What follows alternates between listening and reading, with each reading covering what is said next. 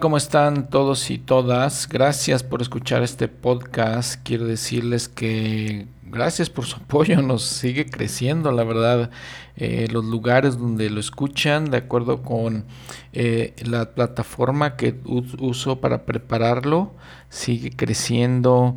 Eh, por ejemplo, ya hay Guatemala, Honduras, Costa Rica varias ciudades en México, en la República Mexicana, varias ciudades en Estados Unidos, España, Perú, Argentina, Brasil, unos que pues son un poquito incógnita para mí porque les he mencionado que hay uno en China, eh, Singapur también, eh, Alemania, eh, Bruselas, en España por ejemplo en Barcelona, y pues a menos de que algunos de ustedes viajen allá y lo escuchen desde allá, creo que también hay unas personas que lo escuchan.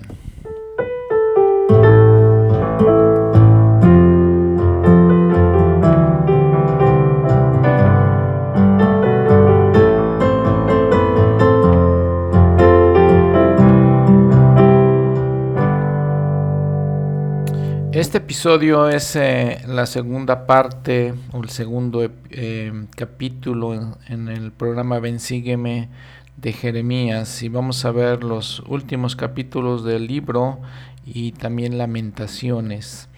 Eh, lo interesante, de muy interesante todo esto es, por ejemplo, ver cómo el patrón que sigue el Señor para llamar a profetas, y lo que tenemos que entender cuando escudriñamos las escrituras, lo habíamos visto en un episodio de cómo leer y estudiar las escrituras, eh, este patrón que, se, que tenemos que aprender los patrones que sigue el Señor, porque eh, eso es, muy importante, es parte de, de, lo que tenemos que escudriñar.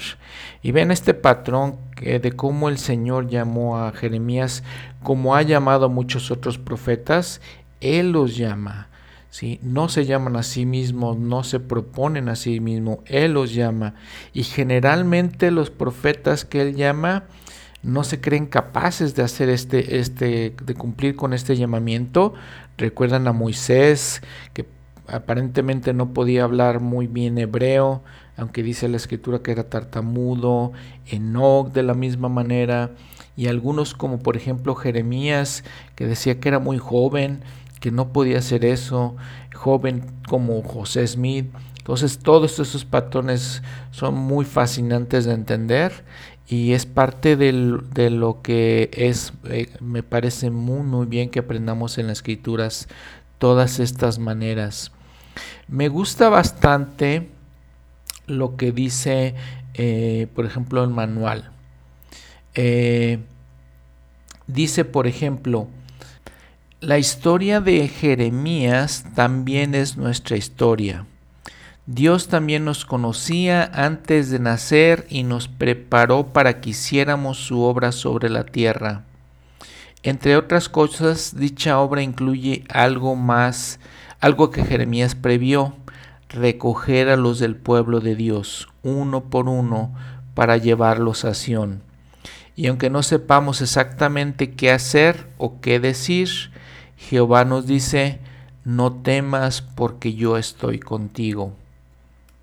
Y aprender, reflexionar que de la misma manera que el Señor llamó a Jeremías a efectuar una obra muy difícil que habíamos visto en el episodio pasado, porque tenía que predicar al pueblo eh, la destrucción de ellos, la destrucción de las cosas que pues eran valiosas para Jeremías y para el pueblo en general, como su ciudad, como su templo, eh, y sobre todo lo que les comentaba el episodio pasado, que Jeremías mismo sabía que estaba haciendo un esfuerzo, un esfuerzo fútil, porque realmente al final de cuentas se iba a destruir eh, al pueblo, se, los iba, se les iba a ver dispersos Babilonia, y entonces todo lo que le estaba predicando sabía que no iban a tener ningún, ningún éxito en hacerlo.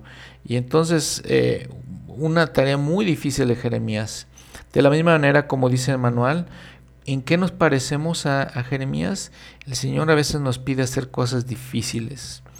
Y no necesariamente, como dice con los profetas, de que vayamos a predicar el Evangelio ni nada de eso, sino que hagamos otras cosas difíciles. Y díganme quién no piensa que, por ejemplo, ser eh, madre es difícil, el ser padre es difícil, el, ser otras cosas es difícil, a veces ir contra la corriente, contra el mundo, contra muchas cosas, contra familiares, contra amigos. Esas son tareas difíciles que, el Señor nos pide que hagamos. Y, muchos profetas también como Jeremías no querían aceptarlo. Estamos hablando del mismo Moisés, Jonás, dice el Señor le pidió, lo vamos a ver después en el libro de Jonás, como el Señor le pidió que fuera a predicar a Nínive y Jonás en vez de ir a Nínive se fue exactamente en sentido contrario, que fue cuando eh, el episodio de la ballena, porque iba de esa manera. Entonces, les digo, eh, pero el Señor nos pide que hagamos cosas difíciles. Y Jeremías es lo que estamos viendo en su vida, lo hizo. Y, si recuerdan el episodio pasado dijimos, hablamos de ese momento en su vida en la que ya no quería hacerlo pero sin embargo dice que tenía fuego por dentro de sus huesos, el fuego del Evangelio en sus huesos, y lo siguió haciendo, a pesar de, de, eso, ¿no? Que no quería, pero lo siguió haciendo.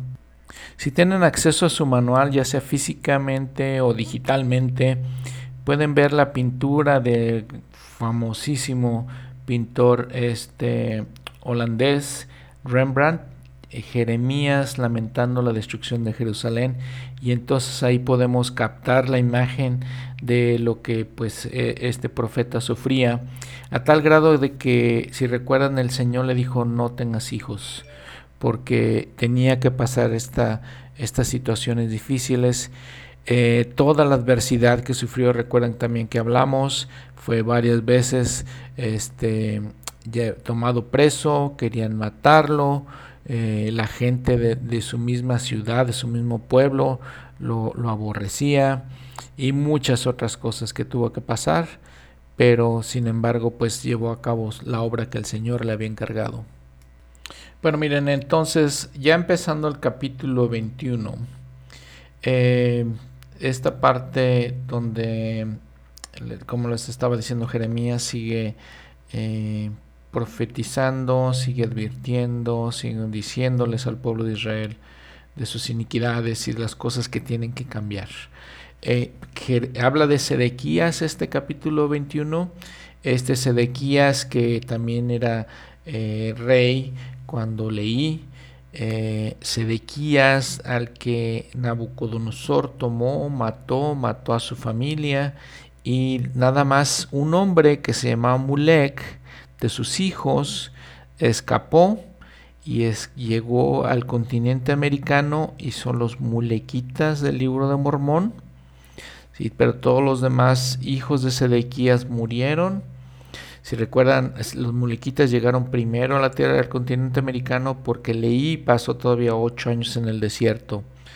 Entonces, bueno, eso no, de eso nos habla este capítulo 21 en el que dice también Jeremías predice el sitio, el cautiverio y la destrucción de Jerusalén. Entonces ya eh, era inminente todo, todo esto que iba a pasar. Y como algo que tenemos que aprender nosotros, sobre el que tenemos que, las palabras que tenemos que escuchar de esto, Vean las razones por las que estaba tan mal este pueblo de Israel. Dice en el versículo 22, eh, perdón, en el capítulo 22, versículo 2, escucha la palabra de Jehová, oh rey de Judá, que está sentado sobre el trono de David, tú y tus siervos y tu pueblo que entran por estas puertas. Así ha dicho Jehová, haced juicio y justicia librad al despojado de manos del opresor.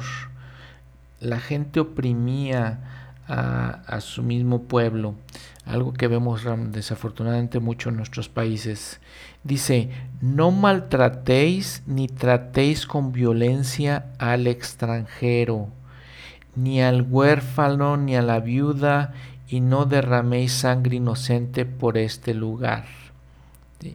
Vean, este, este tipo de cosas eran el común denominador de la madurez, de, eh, eh, de la iniquidad de los pueblos. Pasó con Sodoma y Gomorra, está pasando aquí con Israel. Vean estos detalles importantes. Si maltratamos, si no cuidamos a los huérfanos y a, la a las viudas, estamos en grave peligro. Por ejemplo, todas estas cosas les dice eh, Jeremías. Dice el versículo 9 de este capítulo 22, abandonaron el convenio de Jehová su Dios y adoraron a dioses ajenos y le sirvieron. No lloréis por el muerto, ni por, ni por él os lamentéis. Llorad amargamente por el que se va, porque no volverá jamás, ni volverá a ver la tierra donde nació. Vean, este les dice, no se lamenten por los muertos, lamentense por aquellos que van a ser llevados cautivos y nunca más van a volver a ver su tierra. Palabras duras del Señor, pero es que el pueblo eh, de Israel era merecí, eh, merecía esto. ¿sí? En el versículo 13 también vean la corrupción, ¿no? La gente abusando de, de, otros, de otras personas. Hay del que edifica su casa sin justicia y aposentos altos sin equidad, sirviéndose de su prójimo de balde y no dándole el salario de su trabajo. Y la verdad es cuántas veces no nos encontramos con gente eh, patrones, empleadores abusando de los demás. De aquí lo condena el Señor directamente por medio de Jeremías. Lo condena eh, duramente, o más bien claramente diría yo, ¿no? Vean lo, lo, grave de estos pecados. O sea que, que Jeremías le está hablando de la avaricia, le dice, sí, van a edificar, versículo 14, edificaré para mí una casa espaciosa, con amplios aposentos altos, le abre las ventanas, va, va, a, va a estar cubierta de cedro, eh, una casa lujosa, y el Señor como diciendo, ¿de qué le sirve todo eso? Dice, por ejemplo, no comió y bebió tu padre, e hizo juicio y justicia, y entonces le fue bien. Él juzgó la causa del afligido y del menesteroso, y entonces le fue bien. Y dice, mas tus ojos y tu corazón no son sino para tu avaricia, y para derramar sangre inocente, y para opresión, y para agravio. Eh, les digo, muy directamente condena todas estas cosas el Señor por medio de Jeremías. Y, condena diciendo, cuando somos prósperos, dice el versículo 21, te he hablado en tu prosperidad, mas dijiste, no escucharé. Este fue tu camino desde tu juventud, nunca escuchaste mi voz. Entonces nos habla cuando tenemos prosperidad y entonces lo que nos han advertido siempre los profetas, estamos en, en situaciones prósperas y bien, y entonces si nos olvidamos de Dios, ¿no? Y aquí les digo, eh, directamente condena esas cosas. Y, directamente condena en los siguientes capítulos, por ejemplo, a los pastores, los líderes de Israel. Dice, hay de los pastores que destruyen y dispersan las ovejas de mi redil. Capítulo 23. Dice, y te dice Jehová, ¿no? Sí. Por tanto, así ha dicho Jehová, Dios de Israel, a los pastores que apacientan mi pueblo, vosotros habéis dispersado mis ovejas, las espantasteis y no las habéis cuidado. He aquí, yo os castigo por la maldad de vuestras obras, dice Jehová. Yo recogeré al resto de mis ovejas de todas las tierras donde las eché, y las haré volver a su redil, y crecerán y se multiplicarán, y pondré sobre ellas pastores que las apacienten, y no temerán más, ni se espantarán, ni faltará ninguna, dice Jehová. Nuevamente hablando de las ovejas, el recogimiento de todas las tierras hacia donde fue el pueblo de Israel. El recogimiento de Israel está hablando el, el Señor, que serían recogidos en los últimos días. He aquí que vienen días, dice Jehová, en que levantaré a David un renuevo justo y reinará como rey, el cual será prudente y hará juicio y justicia en la tierra. ¿De quién está hablando? Dice, por ejemplo, ahí una nota al pie de la página, Apocalipsis 19, 16, y en su vestidura y en su muslo tiene escrito este nombre, Rey de Reyes y Señor de Señores. Está hablando de Jesucristo, cuando vendría. Entonces, dice Jehová, justicia nuestra en, ese momento. Entonces, una, una profecía mesiánica. Y al hacer todas estas profecías, Jeremías eh, obviamente encuentra esperanza en medio de todas sus tribulaciones.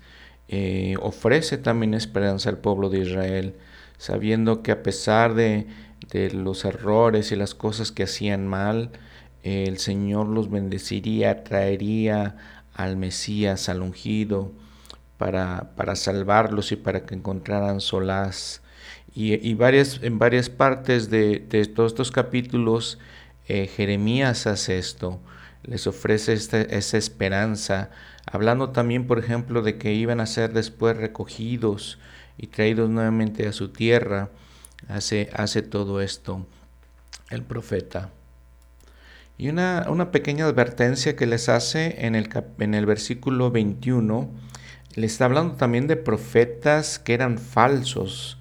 Eh, vamos a ver algunos, algunos nombres de unos profetas que profetizaban cosas erróneas, que profetizaban obviamente que no iba a pasar nada, que el Señor los iba a proteger, que nada más iba a pasar unos pequeños problemitas y luego ya iban a estar bien. Por ejemplo, el versículo 21 les digo, yo no envié a aquellos profetas, pero ellos corrían. Yo no les hablé, pero ellos profetizaban. vean lo que dice. Y, luego, por ejemplo, en el 23 eh, les dice, ¿soy acaso Dios solo de cerca y no Dios de lejos? Dice Jehová. Dice, por ejemplo, que Él es el Dios del cielo y de la tierra, diciendo es el Dios del universo. Y en este versículo lo que quiero recalcar es como Él es Dios de cerca, que nos conoce, lo que hemos platicado varias veces, que nos conoce íntimamente, que nos conoce, no conoce nuestras angustias personales de cada uno de nosotros y también es el Dios de lejos, es el Dios todopoderoso, omnipresente en todo el universo. Vean lo, lo maravilloso y lo tanto que tenemos que ponderar, meditar, reflexionar en estas palabras que da el Señor al profeta Jeremías. Bueno, el capítulo 24 dice Sedequías y el pueblo de Judá serán maldecidos y dispersados.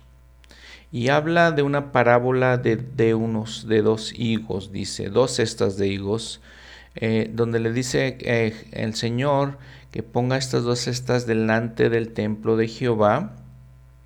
¿Qué es el simbolismo de esta parábola? Dice, en el símbolo de los higos buenos y malos, Dios representa el estado de las personas que ya habían sido llevadas cautivas a Babilonia con su rey Jeconías, comparadas con el estado de las que, de las que serían llevadas con Sedequías. O sea, varias, eh, con diferentes reyes eh, em, eh, se empezaban a llevar los babilonios al, pueblo en general. Y entonces las que ya habían sido llevadas, siendo personas escogidas, fueron representadas por los higos buenos. Las que quedaron y poco después llevaron cautivas fueron representadas por los higos malos que para nada servían. La condición de los primeros, aún estando en cautiverio, era muy, mucho mejor que las de los que ahora iban a ser puestos en manos del rey de Babilonia. Los últimos serían tratados como dos veces rebeldes, los primeros siendo más respetables de los, los más respetables de los habitantes, bien tratados y aún en cautiverio, se haría entre ellos una marcada distinción por disposición de Dios mismo. Pero el profeta saca sus propias conclusiones. El Señor dice, los que ya fueron llevados al cautiverio estimo como más excelentes que los que quedan en la región. No han pecado tan profundamente y ahora están arrepentidos. Por tanto pondré mis ojos sobre ellos para bien, esto es, los cuidaré mediante una providencia especial y serán restaurados a su tierra. Cierro la cita de este, de, una, de un este, erudito de las escrituras.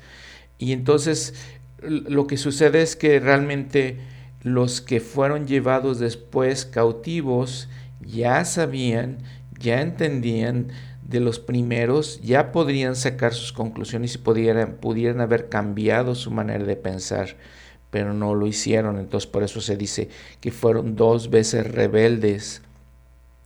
Probablemente entre los primeros vamos a ver a alguien como Daniel, de quien vamos a hablar después, que eran de alguna manera más escogidos que los últimos. Entonces ese es el significado de esta parábola. Bueno, miren, en el capítulo 25, como ya les había dicho, las profecías de Jeremías no se habían arreglado de una manera cronológica.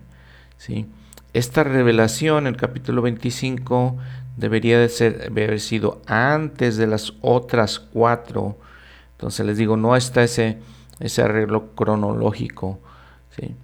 Dice, por ejemplo, el encabezado, una vez que sea llevada cautiva, Judá servirá a Babilonia durante 70 años. Varias naciones serían derribadas en los últimos días, todos los habitantes de la tierra estarán en guerra. Esta, esta guerra, que es los últimos versículos de este capítulo 25, es la guerra de Armagedón que se refiere en el Apocalipsis, uno de los señales de los últimos días, eh, de la cual realmente no, no, vamos a hablar porque pues es, es otro tema un poquito separado, pero así sí va a ser. 70 años entonces van a estar cautivos en Babilonia y este, digo, para algunos representó por lo menos la esperanza de que pudieran regresar a su tierra, a pesar pues que el cautiverio obviamente era un, eh, algo muy grave de, llevar sobre sí. Bueno, y después de ver todas estas cosas, en estos próximos 20 capítulos, empezando del capítulo 26, es como un recuento histórico. En él el profeta eh, nos eh, relata sus experiencias y sus persecuciones también durante el ministerio eh, eh, eh, Jeremías enseñó en el templo aproximadamente en el año 609 antes de Cristo y entonces lo quisieron matar. dice por ejemplo el versículo 9, estaban tras de él. dice, ¿por qué has profetizado en nombre de Jehová diciendo, esta casa será como Silo? Y esta ciudad será asolada hasta no quedar, no quedar morador. Y todo el pueblo se juntó contra Jeremías en la casa de Jehová. Entonces se quejan porque está, eh, está profetizando igual que Leí contra Jerusalén, igual que Lamán y Lemuel, ¿recuerdan? También en el libro de Mormón, que dice, pues, ¿cómo, cómo que se va a destruir Jerusalén? Ellos pensaban que porque estaba el templo, el Señor no iba a destruir Jerusalén, que porque estaban todos los, los artículos adentro del templo que se consideraban sagrados, el Señor no lo iba a destruir de todas maneras, pero así fue, sí pasó. Recuerdan, recuerdan, les digo, con la mano y Lemuel dije, no, esto no va a pasar, esta ciudad tan grande, tan impresionante, tan importante, Jerusalén no va a ser. Sin embargo, Silo fue destruida si recuerdan, Silo es donde estuvo eh, el arca del convenio por varios, por un buen tiempo estuvo ahí. Sí, eh, a pesar de eso, de todas maneras la ciudad pues fue destruida. Entonces, eh, lo mismo les digo pasó con, con, Jerusalén. Esta experiencia de Jeremías es muy parecida a la experiencia de, del Señor en Juan 8, Juan capítulo 8, está la misma experiencia que tuvo el Salvador, nuevamente les digo siendo él, Jeremías, un prototipo, un símbolo de Jesucristo, como muchos otros profetas y muchas otras vidas de hombres justos. Y vean en el versículo 15 lo que dice Jeremías.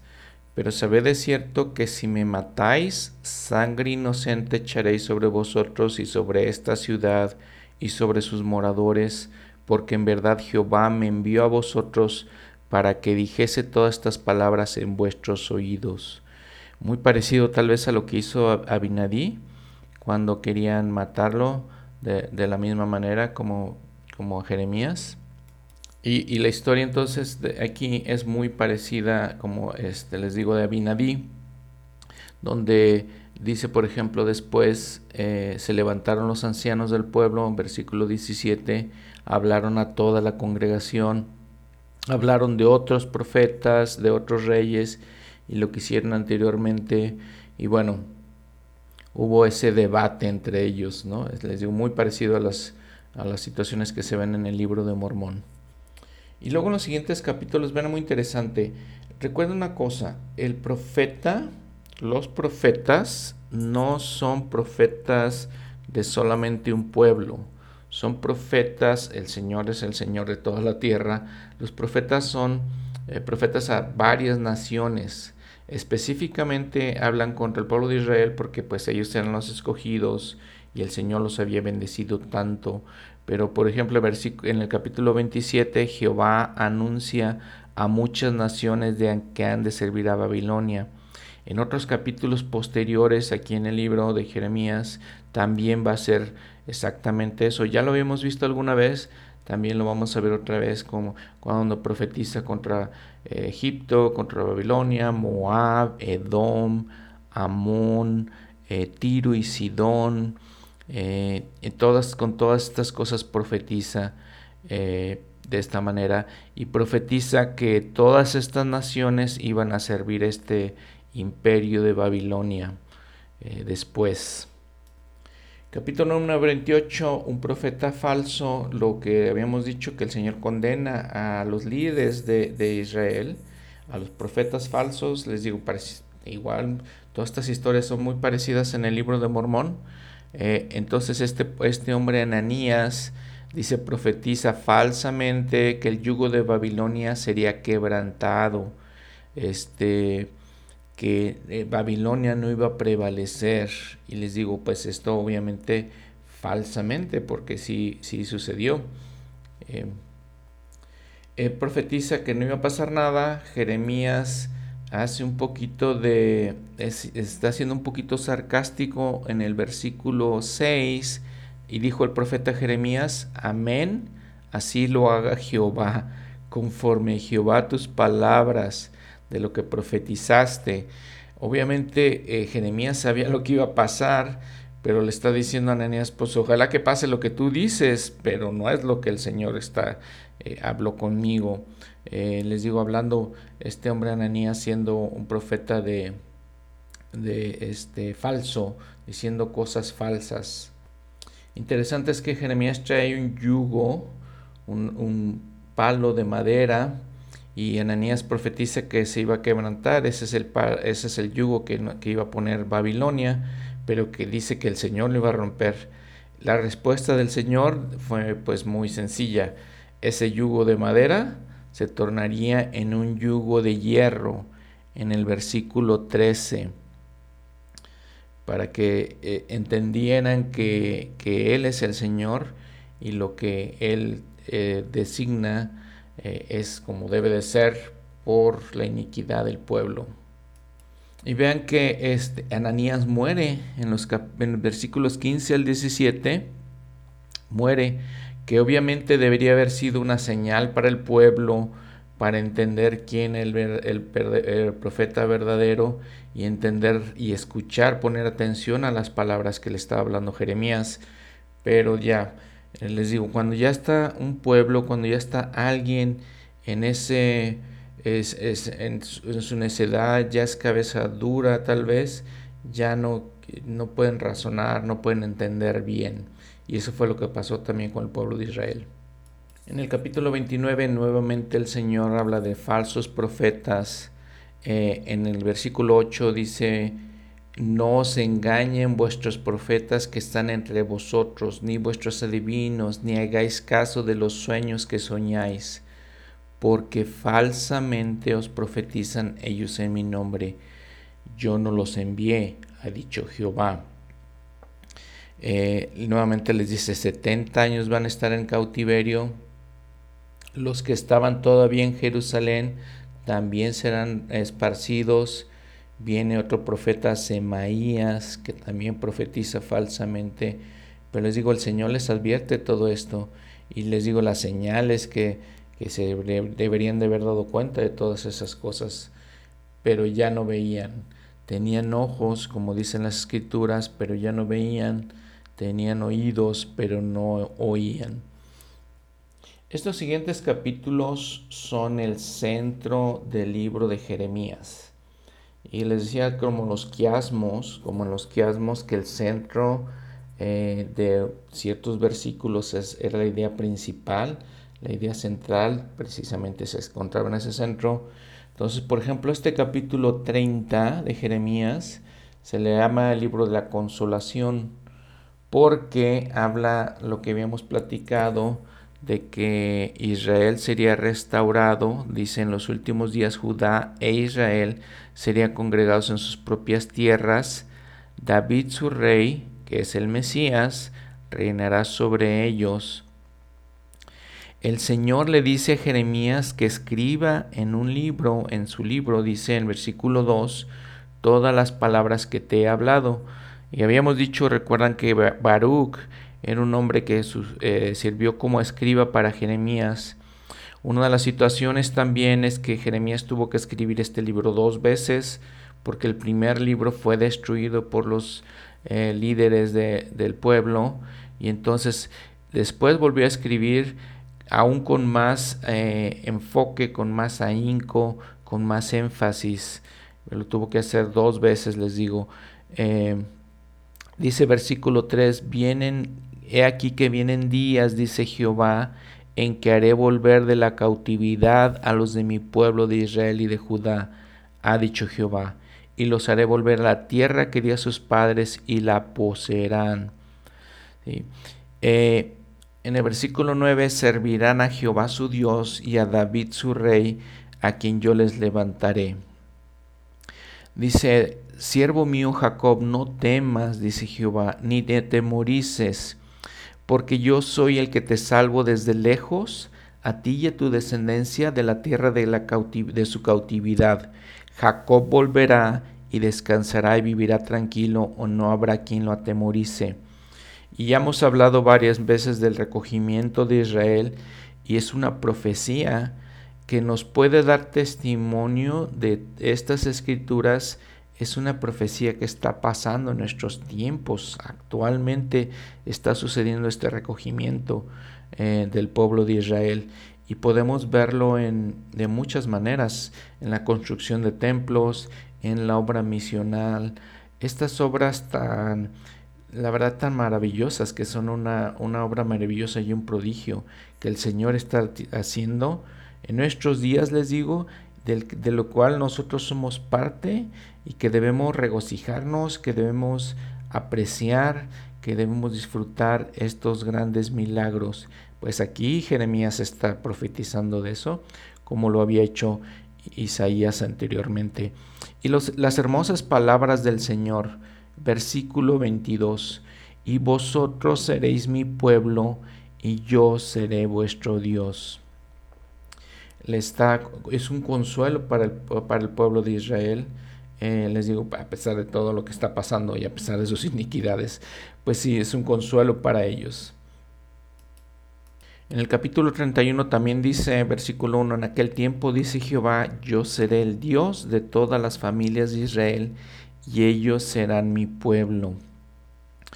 Eh, dice en el versículo 4, otra vez te edificaré y serás edificada, oh Virgen de Israel, de nuevo serás adornada con tus panderos y saldrá, saldrás en las danzas con los que se divierten.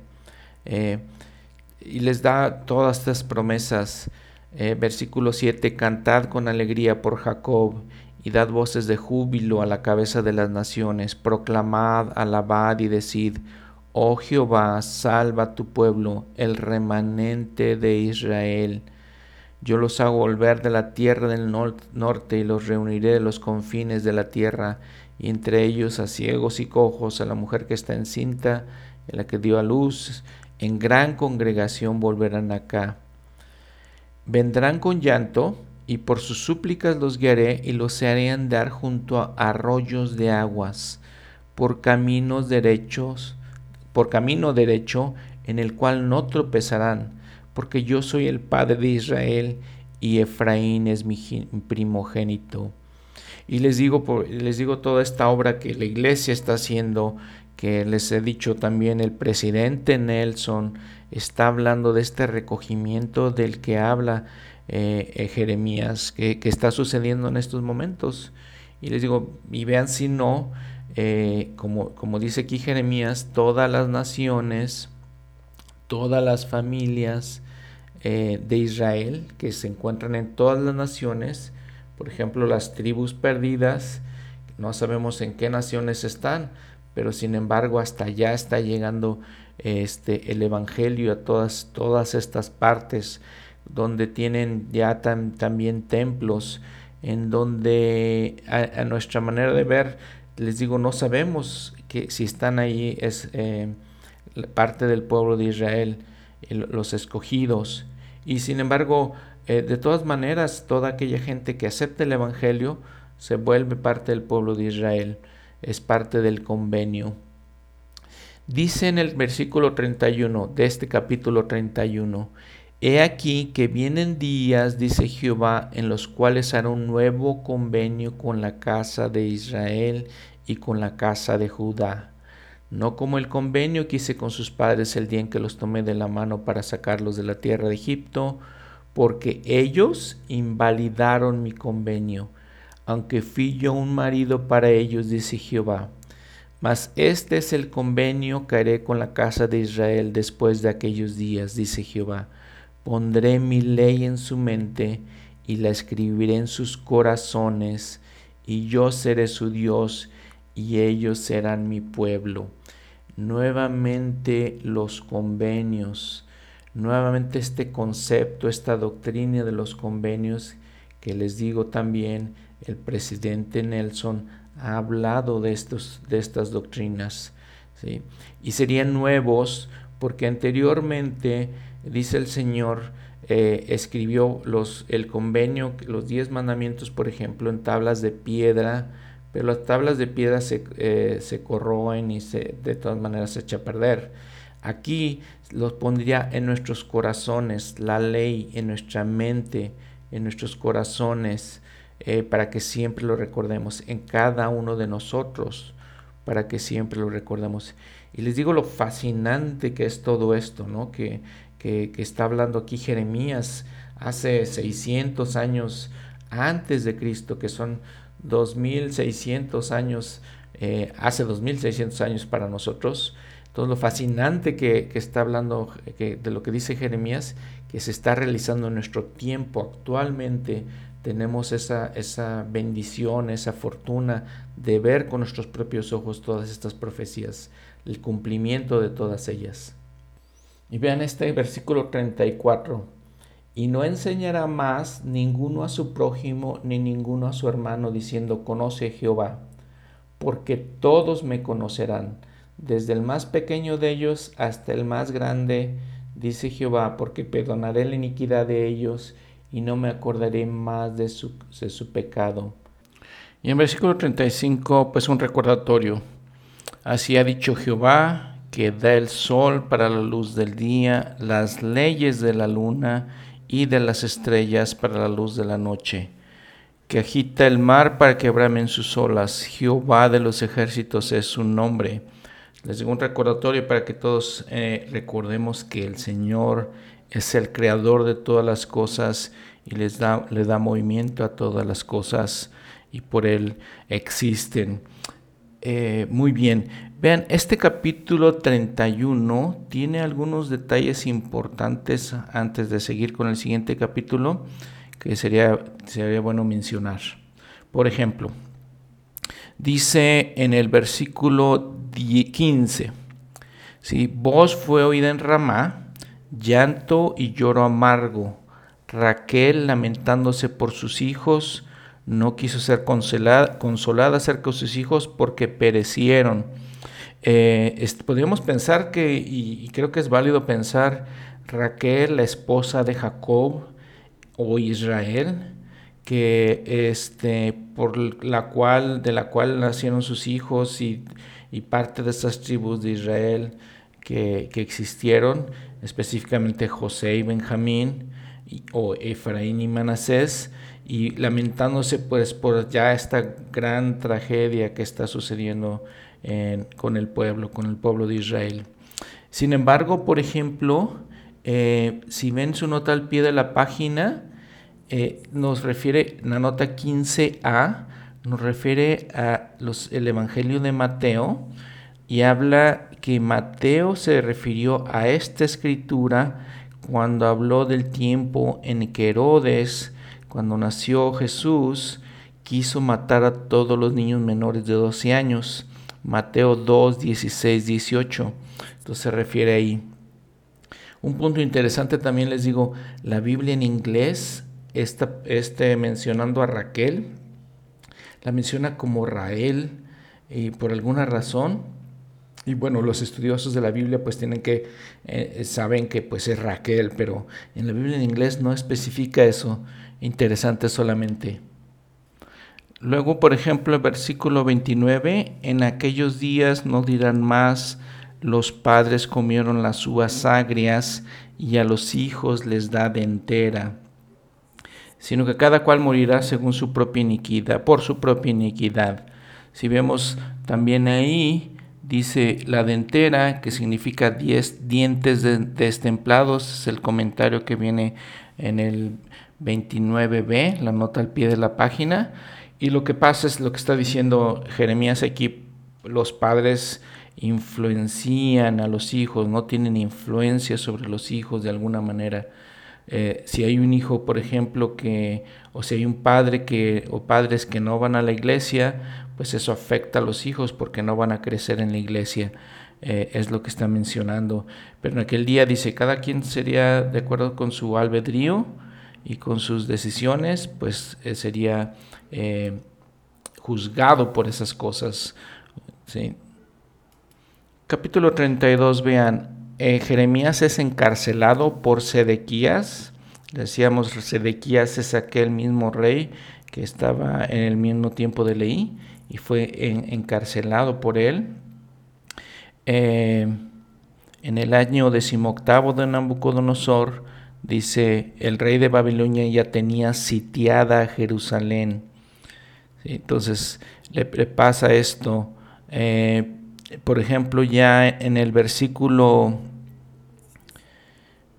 39, dice 32, 39, y les daré un corazón y un camino para que me teman para siempre, para bien de ellos y de sus hijos después de ellos Nuevamente palabras de consuelo al pueblo de Israel que lo regresaría, lo recogería.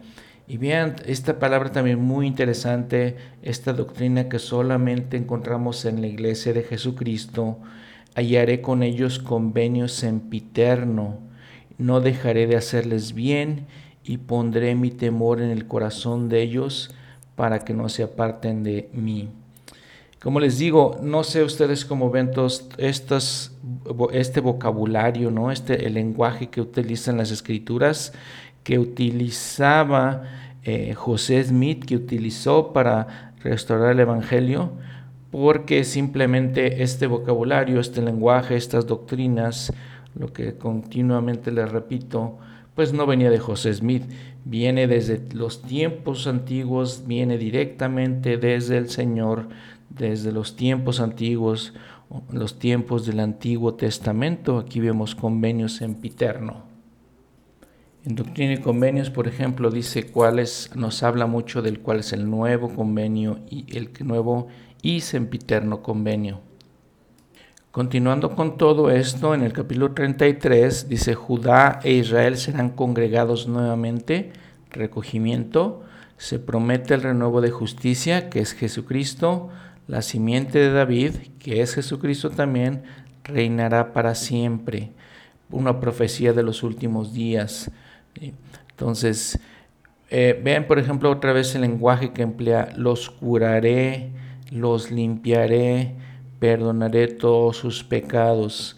En los versículos, por ejemplo, 6 y 8, les traeré salud y sanidad, dice, eh, y, haré, volver a los cautivos de, de Judá y a los cautivos de Israel de los dos reinos, y los edificaré como al principio.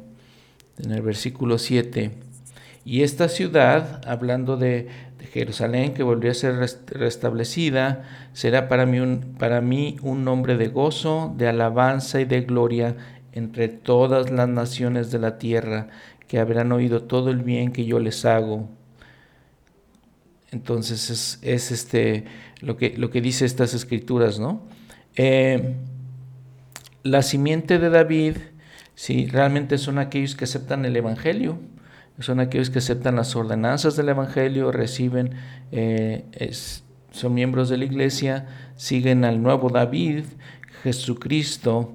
Eh, por ejemplo, en, Doctrina y Convenios, perdón, en Mosía 5.7 nos habla de este, de este mensaje. En Mosía 15, del 11 al 13, también Abinadí nos habla de estas cosas. Por ejemplo, el rey Benjamín dice, Ahora pues a causa del convenio que habéis hecho, seréis llamados progenie de Cristo, hijos e hijas de Él, porque aquí hoy Él os ha engendrado espiritualmente, pues decís que vuestros corazones han cambiado por medio de la fe en su nombre, por tanto habéis nacido de Él y habéis llegado a ser sus hijos y sus hijas.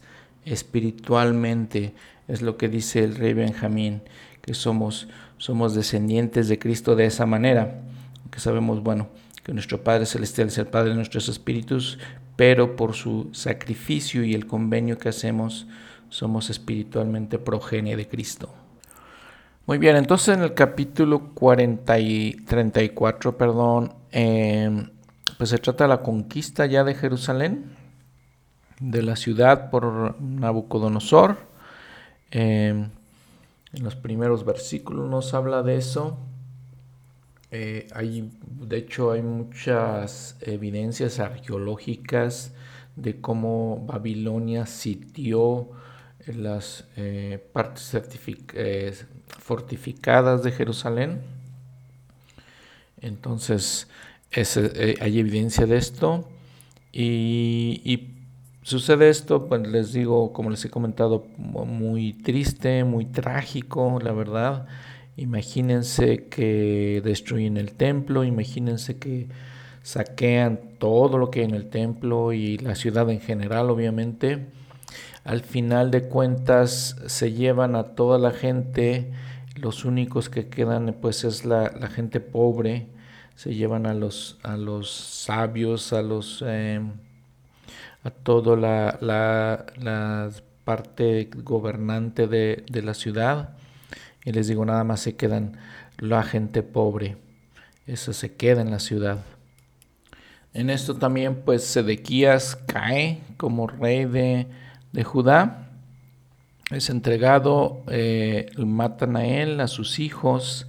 El único que escapa es uno de sus hijos que se llama Mulek que son los mulequitas en el libro de Mormón. En el capítulo 35 ve, se habla, vean cómo se habla de y se bendice a los recabitas por su obediencia. ¿Quiénes son los recabitas?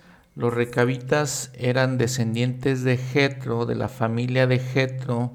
Es, era uno eh, específicamente era descendientes de un cuñado de Moisés. Recuerdan que Jetro es el suegro de Moisés. Uno de, sus cuñados se llama Recab y sus hijos, e, ellos si son buenos, el Señor eh, los elogia y los bendice. Vean lo interesante que es, por ejemplo, en este están que van a beber vino y en el capítulo 6, pero ellos, perdón, en versículo 6 dice, pero ellos dijeron, no beberemos vino, porque Jonadab, hijo de Recab, nuestro padre, nos mandó diciendo, no beberéis jamás vino, vosotros ni vuestros hijos. Y les dice, no van a sembrar, no van a edificar cosas relacionadas con el vino. Es interesante, ¿no? Lo que hacen estos recabitas. Eh, probablemente eran de, los, de las naciones alrededor de, de Israel que, que, eran rectos. Y bueno, siguen también los siguientes versículos diciendo que pues ellos cumplieron con los mandamientos de, de Jonadab, hijo de Recab, eh, todos los mandamientos que les dio en el versículo 15, envía a vosotros a todos mis siervos los profetas, madrugando y enviándoles para deciros, vuélvase ahora cada uno de su mal camino. Recuerden que habíamos, habíamos dicho que Jeremías utiliza mucho esta, esta palabra vuélvase, eh, vuelvan, que es la misma palabra en hebreo que significa arrepentimiento, exactamente esa misma palabra. Y entonces dice, enmendad vuestras obras y no vayáis tras dioses ajenos para servirles y viviréis en la tierra que os di a vosotros y a vuestros padres. Dice, ciertamente los hijos de Jonadab, hijo de Recab, han cumplido el mandamiento que les dio su padre y dice, por ejemplo, Jeremías en versículo 18 a la casa de los recabitas, así ha dicho Jehová de los ejércitos, el Dios de Israel, por cuanto obedecisteis el mandamiento de Jonadá vuestro padre, y guardasteis todos sus mandamientos, e hicisteis conforme a, a todas las cosas que los mandó, por tanto así ha dicho Jehová de los ejércitos, el Dios de Israel, no faltará de Jonadab, hijo de Recab, hombre que esté en mi presencia todos los días como les decía, el Señor pues alaba, elogia y bendice a los recabitas por ser obedientes. Vean si había gente obediente en, ese tiempo. Entonces, este, les digo, es muy, muy interesante. El capítulo 36, Baruch escribe las profecías de Jeremías, las lee en la casa de Jehová. Joacim, que es uno de los reyes también, eh, en los tiempos de Jeremías queme el libro y le sobreviene el juicio de Jehová. Jehová dicta las, Jeremías, perdón, dicta las profecías de nuevo y añade muchas más. Dice, vino palabra a Jeremías de parte de Jehová diciendo, Versículo 2. Toma un rollo en blanco y escribe en él todas las palabras que te he hablado contra Israel y contra Judá y contra todas las naciones desde el día en que comencé a hablarte. Y entonces Baruch, les digo, siendo su escriba, escribió, dice en versículo 4, y escribió Baruch de boca de Jeremías en un rollo en blanco todas las palabras que Jehová le había hablado. Eh, Jeremías le dice a Baruch, yo estoy preso y no puedo entrar en la casa de Jehová. Entra pues y lee de este rollo que escribiste dictado en mi boca las palabras de Jehová a oídos del pueblo. En la casa de Jehová un día de ayuno. En el versículo 7, Quizá llegue la súplica de ellos a la presencia de Jehová y se vuelva cada uno de su mal camino nuevamente, se volverse, arrepentirse. Y pues eso pasa, y es que es muy muy interesante que eh, después de que se pierde el libro, el Señor le da a Jeremías y para que escriba lo que tenía el libro y mucho más, ¿no? Muchas más profecías. muy interesante les digo. Y una cosa digna de mencionar también es que eh, el Señor le dice a Jeremías que intervenga en muchas cosas políticas. Ya, por ejemplo, capítulo 37, en versículo 7 es un ejemplo de eso, pero varias veces lo hace en todo, en todo el libro. Así ha dicho Jehová Dios de Israel, diréis así al rey de Judá, que os envió a mí para que me consultasteis, consultaseis. He aquí que el ejército de Faraón que había salido en vuestro socorro se ha vuelto a su tierra, Egipto, y volverán los caldeos y atacarán esta ciudad y la tomarán, la tomarán y le prenderán fuego. Así ha dicho Jehová, no engañéis vuestras almas, diciendo, sin duda los caldeos se apartarán de nosotros, porque no se apartarán. Entonces les digo, Jeremías hace profecías e instruye a los reyes. La mayoría de los reyes en, ese, en, ese, los tiempos de Jeremías obviamente eran reyes inicuos, eh, no le hacen mucho caso, eh, pero él está bastante involucrado en todas estas políticas y en decirles a los reyes qué tienen que hacer y cómo tienen que dirigir sus asuntos de acuerdo con lo que el Señor le dice. Y otras de las, de las eh, eh, adversidades que tiene que sufrir Jeremías, que les digo, probablemente es el profeta que más sufrió de todos, eh, porque este, por todas las cosas que tenía que, que hacer, por toda la situación, les digo, muy trágica del pueblo de Israel, también por el hecho de que sabía específicamente que él estaba profetizando y diciendo a la gente y hacía todo su esfuerzo para hacer eso, sabiendo de todas maneras que no le iban a hacer caso y que todo de todas maneras iba a ser destruido. Una vez, entonces les digo, una de esas adversidades, capítulo 38, echa, lo echan en una cisterna con cieno. Eh, muy parecido a lo que pasa en el libro de Mormón, ¿no? Él está predicando y mm, la gente no le quiere hacer caso, se enoja la gente, lo, lo, atrapan, lo echan en la cárcel y en este caso lo echan en una cisterna. Y vean en este capítulo cómo predicándoles este, de que sería entregada la ciudad, de que iba, iba a ser este, conquistado. En versículo 4, los príncipes que escuchan estas palabras de Jeremías dice, muera ahora este hombre, queremos que lo mates. El rey Sedequías no quiere, dice, está en vuestras manos, yo no puedo hacer nada en, esta situación. Entonces dice, lo tomaron, a, lo tomaron a Jeremías, lo echaron en la cisterna, ¿sí? estaba en un patio de la cárcel, bajaron a Jeremías con sogas, dice, en la cisterna no había agua, sino cieno. Entonces, vean todo lo que está, lo que, lo que sufre eh, Jeremías. Este cieno es un lodo blanco eh, que se acumula pues en lugares como las cisternas. Entonces ahí llega y eso. Dice un hombre que es etíope eh, en la casa del rey.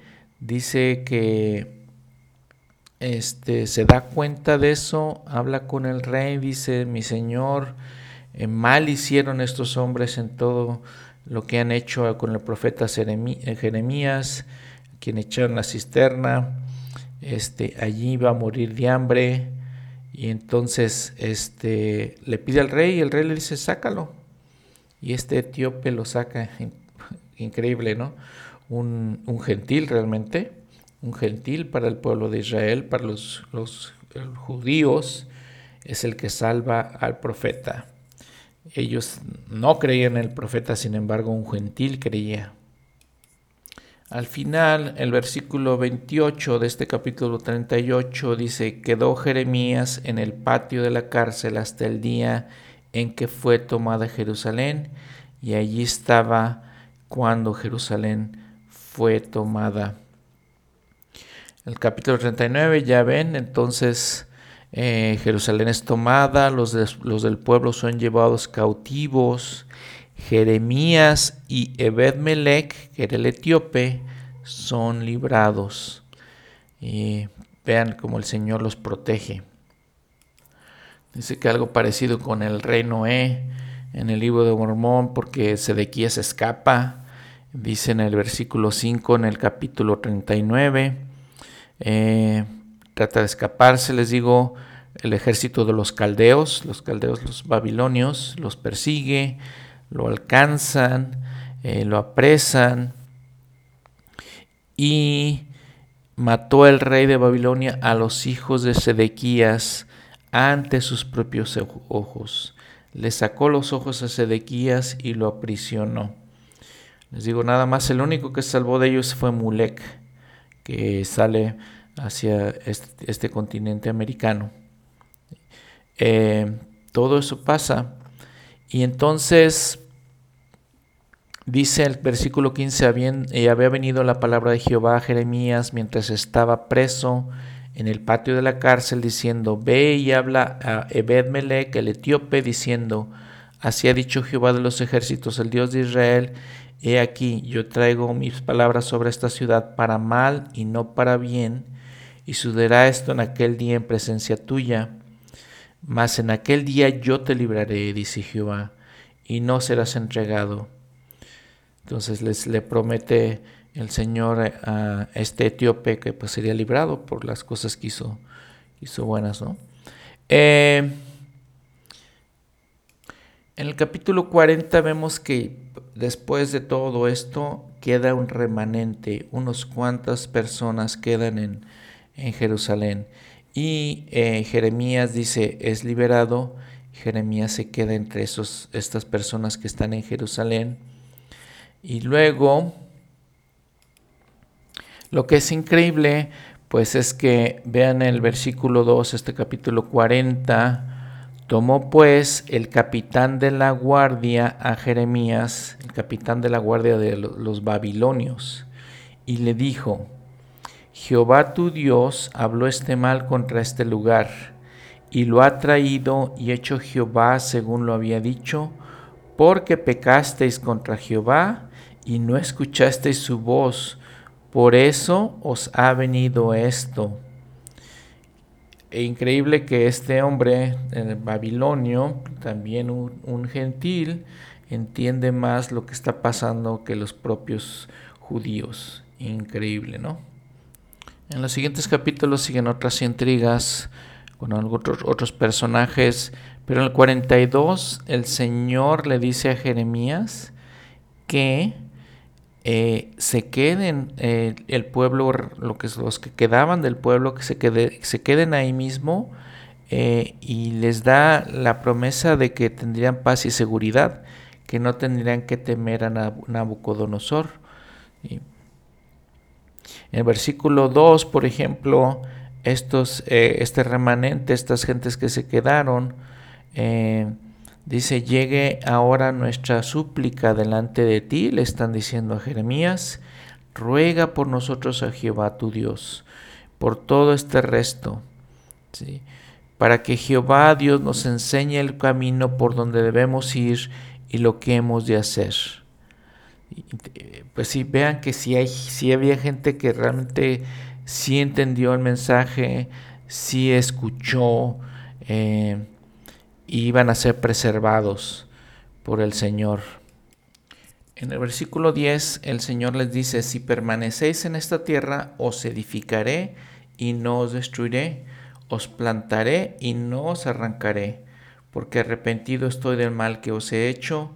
El profeta José Smith eh, hizo eh, en la traducción inspirada, dice, y apartaré del el mal que os he hecho. No dice arrepentido estoy del mal, sino que apartaré el mal. Vean los cambios que hace en todo esto el profeta José Smith en una inspiradamente, ¿verdad? Decimos porque obviamente el Señor no se arrepiente. Entonces, bueno, todo eso está pasando en todos estos, en todos estos capítulos. Eh, les digo, pues obviamente, eh, obviamente es muy triste, muy difícil la situación del pueblo de Israel. Y de todas maneras, aunque les había dicho el Señor que permanecieran, viene este hombre yo, Anán, ah, que se lleva a Jeremías y al remanente de Judá a Egipto. Y allá eh, Jeremías profetiza que Babilonia conquistaría también Egipto. En el versículo 10 dice, He aquí yo enviaré y tomaré a Nabucodonosor, rey de Babilonia, mi siervo, y pondré su trono sobre estas piedras que he escondido, y vendrá y herirá la tierra de Egipto, y les matará, prenderé fuego a las casas de los dioses de Egipto y las quemará, ¿sí? destruirá las estatuas, dice. Dice que también ahí Jeremías en el, en el capítulo ya 44 les dice que, eh, que aquellos que moran en Egipto, los judíos, eh, también serían destruidos porque también iban a adorar dioses falsos. Eh, les dice, por ejemplo, el, versículo 2 en el capítulo 44, habéis visto todo el mal que traje sobre Jerusalén y sobre todas las ciudades de Judá, he aquí que están eh, ellas están el día de hoy asoladas y no hay quien more en ellas. Eh, les dice todo eso, les dice que les envió profetas en el versículo 4, envía a vosotros todos mis siervos los profetas. No hagáis ahora esta cosa abominable que yo os aborrezco. Pero no escucharon, inclinaron su oído para volverse de su maldad, arrepentirse nuevamente de su maldad. Eh, no escucharon. Entonces se cree, hay ciertas, eh, ciertos estudiosos de la Biblia, eh, se dice que eh, Jeremías al final murió en Egipto. Hay algunas historias además de que Jeremías de hecho escapó de Egipto y llegó hasta lo que hoy conocemos como Gran Bretaña, hasta la área de Bretaña. ¿sí? aunque pues no, no hay nada en la Biblia, pero se creen esas cosas. Y bueno, miren, los últimos capítulos del libro de Jeremías, 46 al 51, muy parecido a lo que hizo Isaías, Jeremías profetiza en contra de todas las naciones extranjeras, los gentiles. Habla, este, profetiza contra todos ellos, ¿sí? Eh, por ejemplo, habla de la conquista de Egipto por los babilonios. Dice, por ejemplo, que la destrucción de los filisteos en capítulo 47, moabitas en el capítulo 48, eh, Amón, Edom y otros en el 49, y así está predicando. Un poco antes, en el 45, le dice a Baruch, su escriba, que debe haber sido, pues ya se convertía tal vez un buen amigo de él, que su vida sería preservada, eh, que, que, sería protegido obviamente por su fidelidad. Eh, es muy entendible esto. ¿sí? Y entonces, eh, después de todo esto, lo que pasa en, el, en el Jeremías 52 es que ya es como un resumen ¿no? de todo el material histórico que, se había comentado, de todas, de todas las cosas que habían. Eh, es un registro también de acontecimientos futuros. Recuerden siempre en la dualidad, en, todos, en todas estas eh, profecías. Eh, no sabemos si este capítulo realmente lo escribió Jeremías, porque pues él ya estaba en Egipto. ¿sí? Tal vez lo escribió Baruch, ¿no? Ya, ya les digo, hasta allá en Egipto. Muy bien. El libro de lamentaciones. En, español lo entendemos muy bien, pues porque es, eh, dice, se lamenta, se lamenta eh, Jeremías de todo, todas estas cosas angustiantes que tuvo que vivir. Les digo, lo que les he estado diciendo, toda la tragedia que él tuvo que vivir. Eh, el título del libro en hebreo es Eika. E-I-K-H-A significa cómo. ¿sí? Y es la primera palabra que encontramos en los, en los versículos 1, eh, 2 y 4. Aunque bueno, obviamente en español es un poquito diferente. Eh, el, de, el título del libro, perdón, en griego y en latín, por ejemplo, significa lágrimas. Eh, una cosa interesante de este es que pues, los hebreos todavía eh, dicen partes de este libro en ese famoso muro de las lamentaciones que se encuentra en Jerusalén. Todos los capítulos de lamentaciones forman un acróstico perfecto. Recuerdan, habíamos hablado un poco de eso no lo vemos en español, pero en hebreo es así. los acrósticos es que, que significa que eh, los versos empiezan, los versículos, perdón, empiezan con cada una de las letras del alfabeto hebreo. Y, es muy, muy interesante todo esto. Entonces, así, así empieza y así está este libro. Y obviamente viendo la primera lamentación, el capítulo 1, versículo 1, vemos todo más o menos el tema de esto. Qué solitaria ha quedado la ciudad populosa.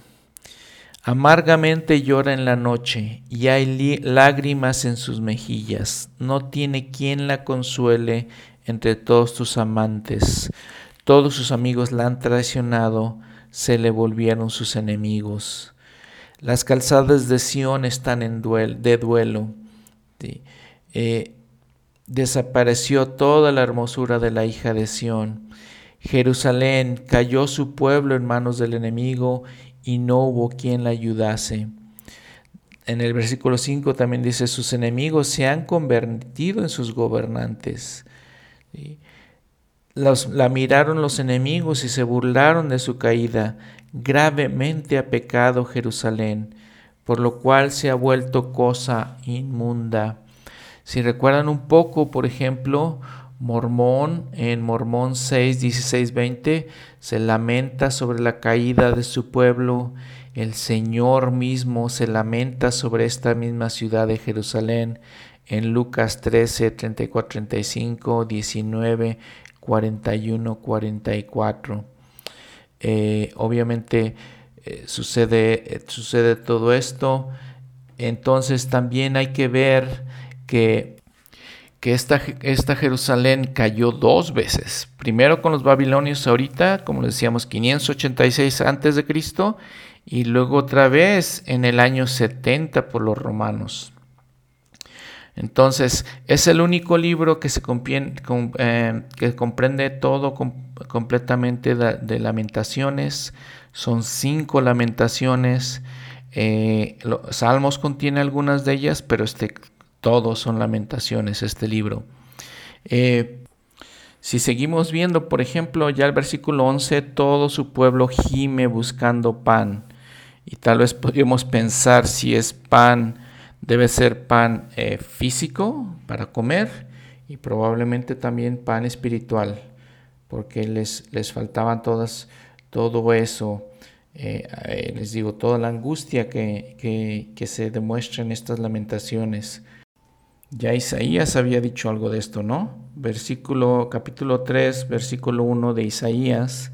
Porque aquí Jehová el Señor de los ejércitos quita de Jerusalén y de Judá el sustento y el socorro, todo sustento de pan y todo socorro de agua.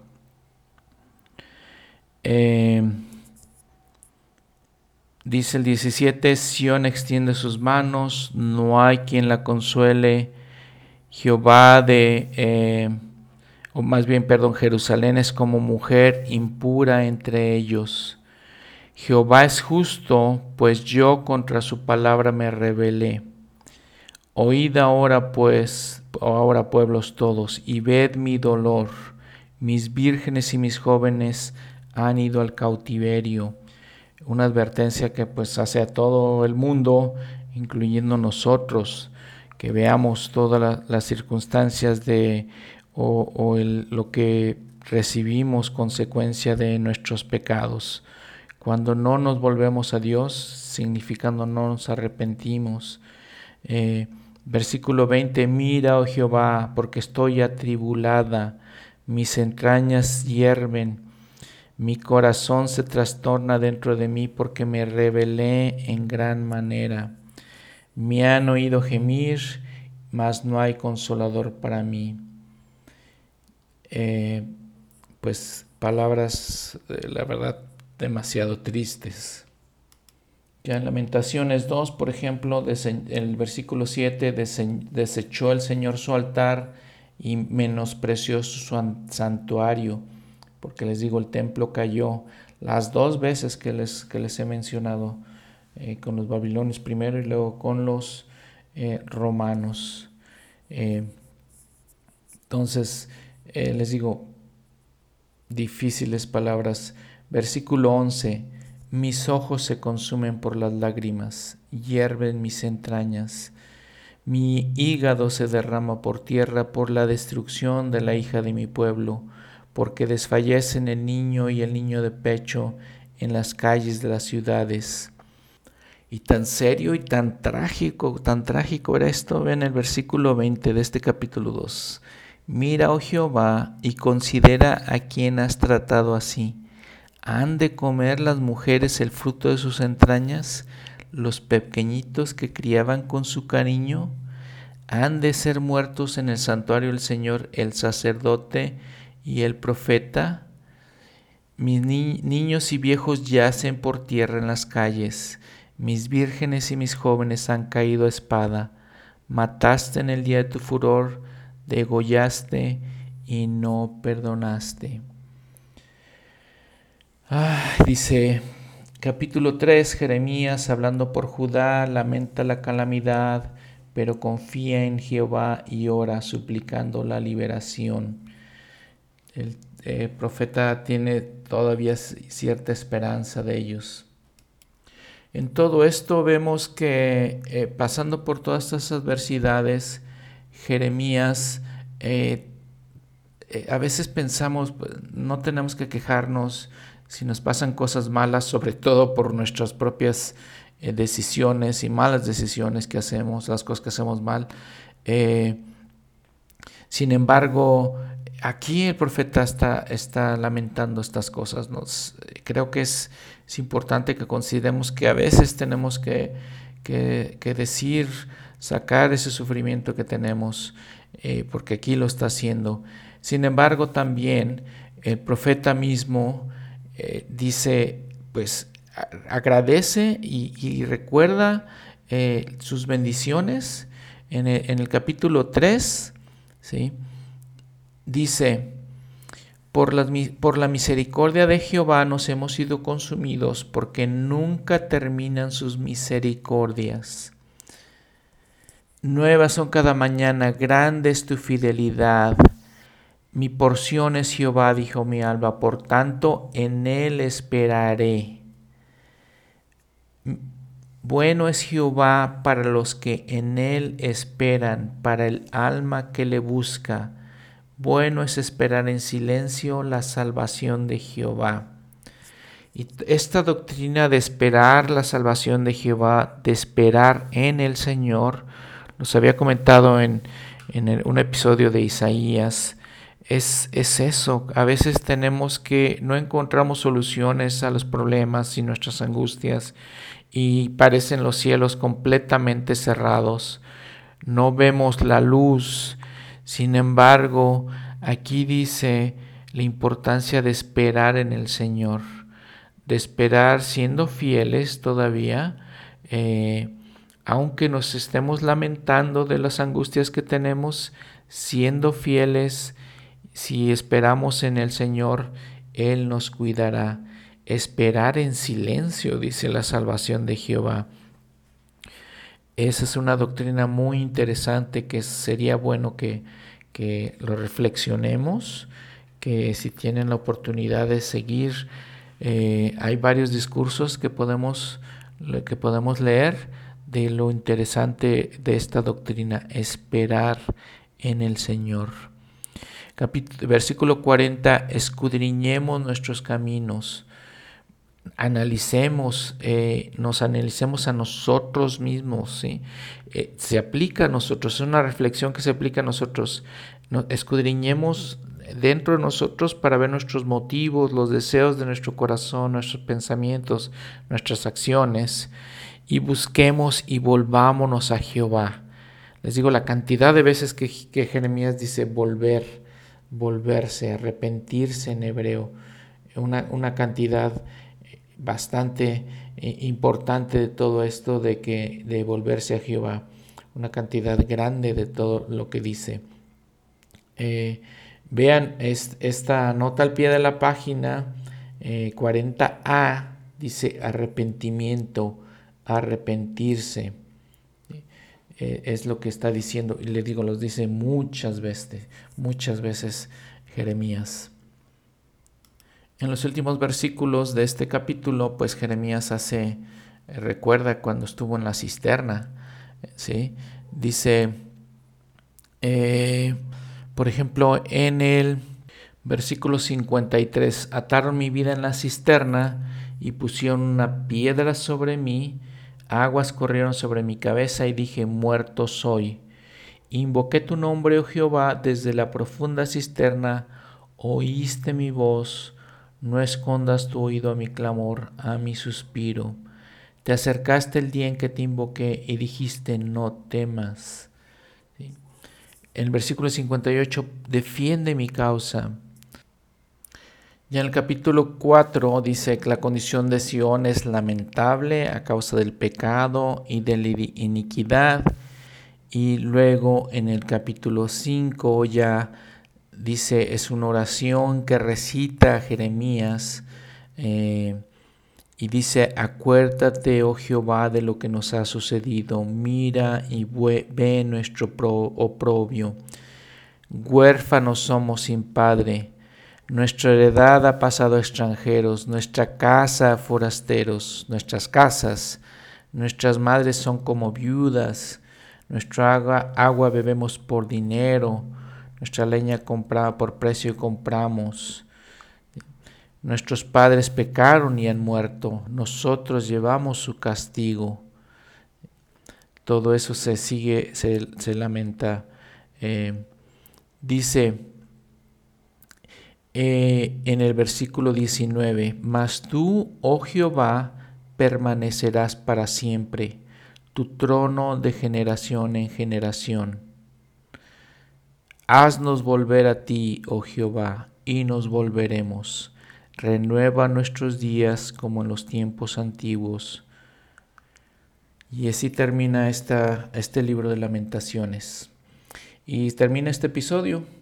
Estos eh, episodios, disculpen, han sido largos, es mucha información muchas cosas que, estos profetas, desde Isaías y Jeremías, mucha, mucha información, pero demasiado fascinantes, demasiado interesantes, demasiadas cosas que aprender, eh, demasiadas cosas que reflexionar, que analizar a detalle, que escudriñar para poder aplicarlas a nuestras propias vidas. Muchas gracias, ojalá que tengan una buena semana. Nos vemos en el próximo episodio, la próxima semana, con el libro de Ezequiel, otro gran profeta también contemporáneo de Jeremías. Hasta luego.